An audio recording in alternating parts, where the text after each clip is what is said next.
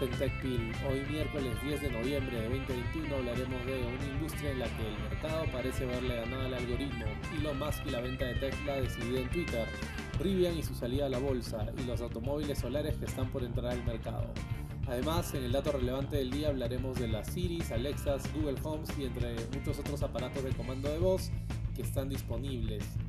Y en el acontecimiento tech les contaremos un poco más sobre el iPhone App Store y cómo nos cambió la vida. Empezamos con TechPil.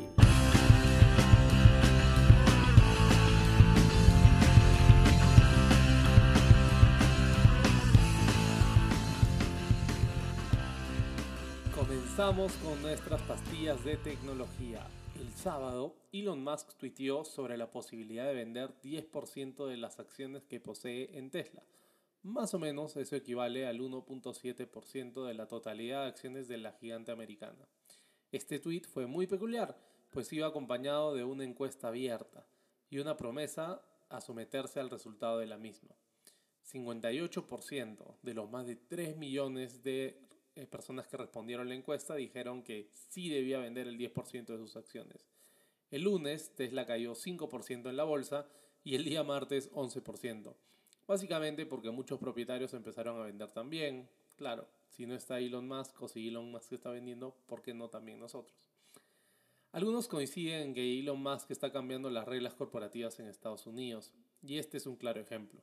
Si tuvieras acciones en Tesla, ¿las venderías? Recuerda que solo este año el valor de las acciones ha crecido más del 70%. Segunda pastilla de tecnología. Vamos a hablar de los iBuyers o donde el mercado parece haberle ganado al algoritmo. Un iBuyer es una empresa que utiliza la tecnología para hacer una oferta sobre una propiedad al instante. Los iBuyers representan un cambio dramático en la forma en la cual las personas compran y venden casas, ofreciendo en muchos casos una alternativa mucho más simple y conveniente a la venta de casas tradicional. La forma en que funcionan los iBuyers varía, pero la idea central es que una empresa estima el valor de la casa y hace una oferta inmediata. Si el dueño acepta, ellos asumen la carga de ser propietarios, comercializar y revender la casa, es decir, esta empresa que funciona como iBuyer. Por lo general, estas empresas cuentan con mucha data sobre las ventas agregadas y las búsquedas de quienes quieren comprar o alquilar propiedades. En esto, Zillow que es el marketplace más grande de propiedades en Estados Unidos, es un caso emblemático. Esta empresa anunció hace unos días que estaría dejando el mercado como iBuyer y reportó 330 millones de dólares en pérdidas en el último cuarto. Según Greg Buchak de la Universidad de Stanford y sus coautores del paper ¿Por qué ser intermediario en el mercado de viviendas es tan difícil? Evidencia de iBuyers. Existen tres problemas graves que han hecho que el algoritmo pierda frente al mercado. El primero es que se necesita mucha velocidad, es decir, hay que comprar rápidamente las propiedades para asegurar el precio. Y bueno, la oferta al propietario, ¿no? Eso genera una alta demanda de liquidez, porque obviamente necesitas mucho dinero para comprar al toque. En el segundo lugar está el mantenimiento. Normalmente lo que sucede en la vida regular de todos es que quien vende una propiedad se queda en esa propiedad hasta que la vende. Por lo tanto, le ofrece cierto tipo de mantenimiento. Sin embargo, bajo este modelo de los iBuyers, el propietario se muda inmediatamente porque ya le compraron la casa. Lo que deja eh, es una propiedad sin el cuidado necesario mientras se viene ofreciendo. Y por último, pero no menos importante, está la información, pues los propietarios tienen mucha más eh, información sobre su propiedad y también entienden cómo valorizar las características especiales de cada propiedad según el barrio, según el lugar, la ciudad, etcétera, etcétera. Eso es muy difícil de hacer a distancia y sobre todo bajo la rapidez que requiere este modelo. Seguramente en un tiempo vendrá una segunda versión de este uso de algoritmos para el mercado inmobiliario. ¿Tú venderías tu casa de esta forma? Cuéntanos en nuestras redes sociales. Tercera pastilla de tecnología. Rivian y su salida a la bolsa. Rivian es una empresa productora de vehículos eléctricos para la aventura, o por lo menos así se autodefine. Esta startup pasó de ser una idea muy interesante a convertirse en la apuesta de Jeff Bezos para la industria de los vehículos eléctricos. Con una valorización en el mercado de más de 77 mil millones de dólares a partir del IPO o Initial Public Offering que ha tenido recientemente, Esta productora del primer pickup eléctrica R1T y de la sub R1S, ambas con un precio de entrada de entre 67 mil y 70 mil dólares, respectivamente, han sobrepasado por bastante a empresas tradicionales como BMW, Ferrari, Hyundai, Kia, Honda, entre muchísimas otras, y se encuentran pisándole los talones a Ford. Todo esto en el market cap, es decir, eh, la valorización que tienen en el mercado de capital. Es muy importante recalcar que esta compañía norteamericana tiene a Amazon como una de sus grandes accionistas, de hecho como alrededor del 20%, un poquito más me parece.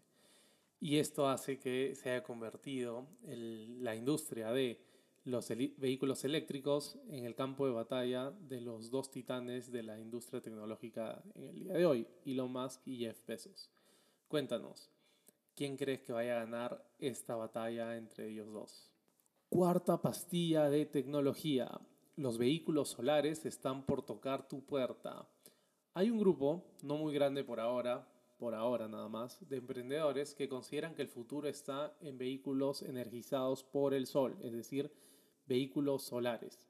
Por ejemplo, en Países Bajos tenemos a Lightyear, una empresa que está desarrollando un vehículo para pasajeros de cuatro puertas que tras cargar al aire libre puede rendir con eh, salidas cortas de casa como para ir a comprar al mercado o visitar a algún familiar en una misma eh, ciudad. En San Diego, estado de California, en Estados Unidos, eh, tenemos a Aptera Motors, que está desarrollando un vehículo cuya forma es similar a un delfín y que es apto solo para dos pasajeros. Uno de los grandes retos que afrontan estas compañías es la pequeña superficie de los vehículos, lo cual hace que los paneles que tienen sean poco eficientes por su tamaño, ¿no? Porque claro, mientras mayor la superficie, mayor eh, capacidad de captar la luz solar. En este caso no sucede eso. A eso hay que sumarle el enorme peso que tienen las baterías actuales de litio, lo cual hace que el consumo del vehículo se incremente.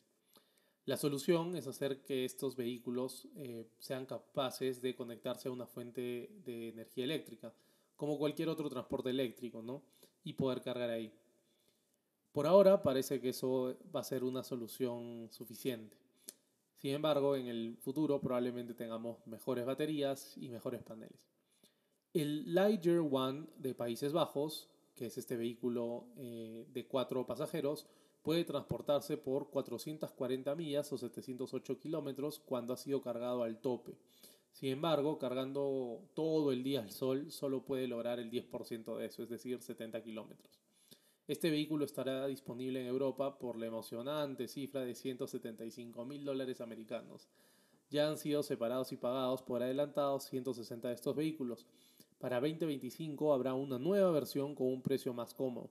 Algo así como lo que hizo Tesla, ¿no? Mientras haya más vehículos vendidos, la producción y tecnología se hacen más baratas. Otra empresa de Países Bajos también está desarrollando un vehículo solar. Se trata de Squad Mobility BB. Este vehículo, que se parece mucho a un carrito de golf con un panel solar gigante en el techo, es relativamente más accesible y sirve para transportar a dos personas por hasta 62 millas o casi 100 kilómetros. Sin embargo, la velocidad máxima de este vehículo es solo de 45 km por hora.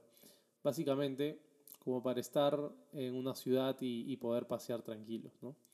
Una carga de día permite movilizarse por 45 kilómetros, lo cual es súper bueno. Y aunque para algunos los autos solares sean una novedad, en realidad no lo son. De hecho, en 1955 General Motors mostró en Chicago un modelo miniatura de un vehículo energizado solarmente, y salió obviamente muchos titulares. En los 80 dos australianos locos viajaron de Perth a Sydney en un vehículo solar. Pueden buscarlo en internet, es básicamente una bañera con paneles solares en el techo. Eh, lo llamaron The Quiet Achiever y viajaron casi 4.000 kilómetros en uno de los países con más días soleados del mundo. Desde ese entonces los vehículos solares han generado muchas competencias en Australia, en cuanto a cuáles son más rápidos, cómo se mueven, etcétera, etcétera.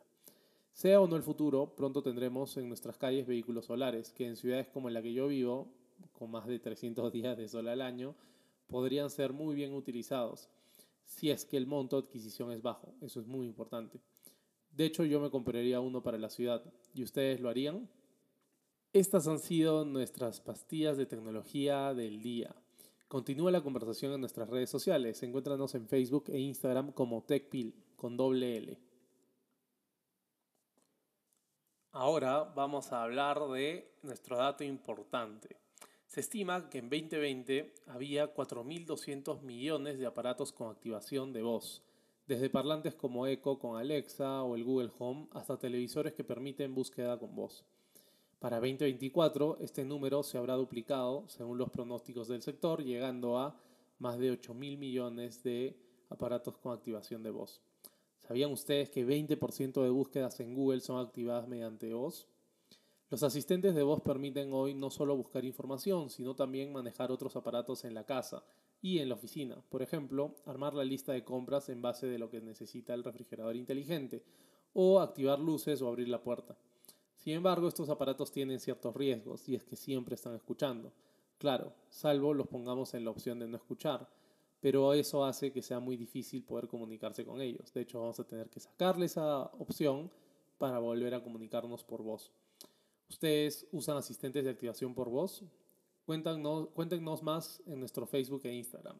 Recuerden, es TechPil con doble L. Ahora vamos a hablar un poquito de los eventos relevantes. Y en este caso hemos traído la historia del iPhone App Store. De hecho, la hemos titulado La tienda que cambió nuestra vida.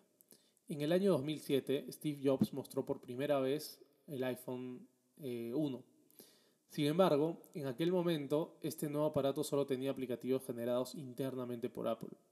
Esto cambiaría en febrero de 2008, al salir a la luz el kit de desarrollo para el iPhone. Con este kit, cualquier desarrollador que tenga acceso a él podía generar aplicativos para el sistema operativo de Apple.